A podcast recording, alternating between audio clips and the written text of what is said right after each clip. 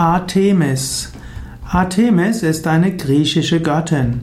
Artemis wird meistens bezeichnet als die griechische Göttin der Jagd.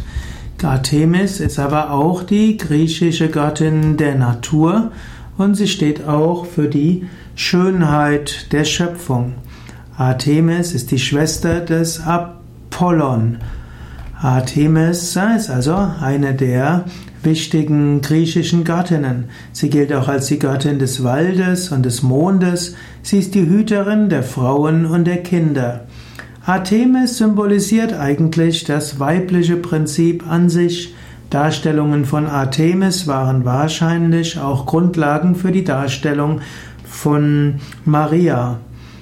Artemis wird meistens als Göttin der Jagd bezeichnet, was auch heißen soll, dass auch eine, das zum Weiblichen auch Durchsetzungsvermögen gehört und äh, auch viel Kraft. Artemis äh, ist auch, äh, wird auch als Diana bezeichnet, also was im Römischen die Diana war, war im Griechischen die Artemis. Artemis, also auch die Göttin der Natur.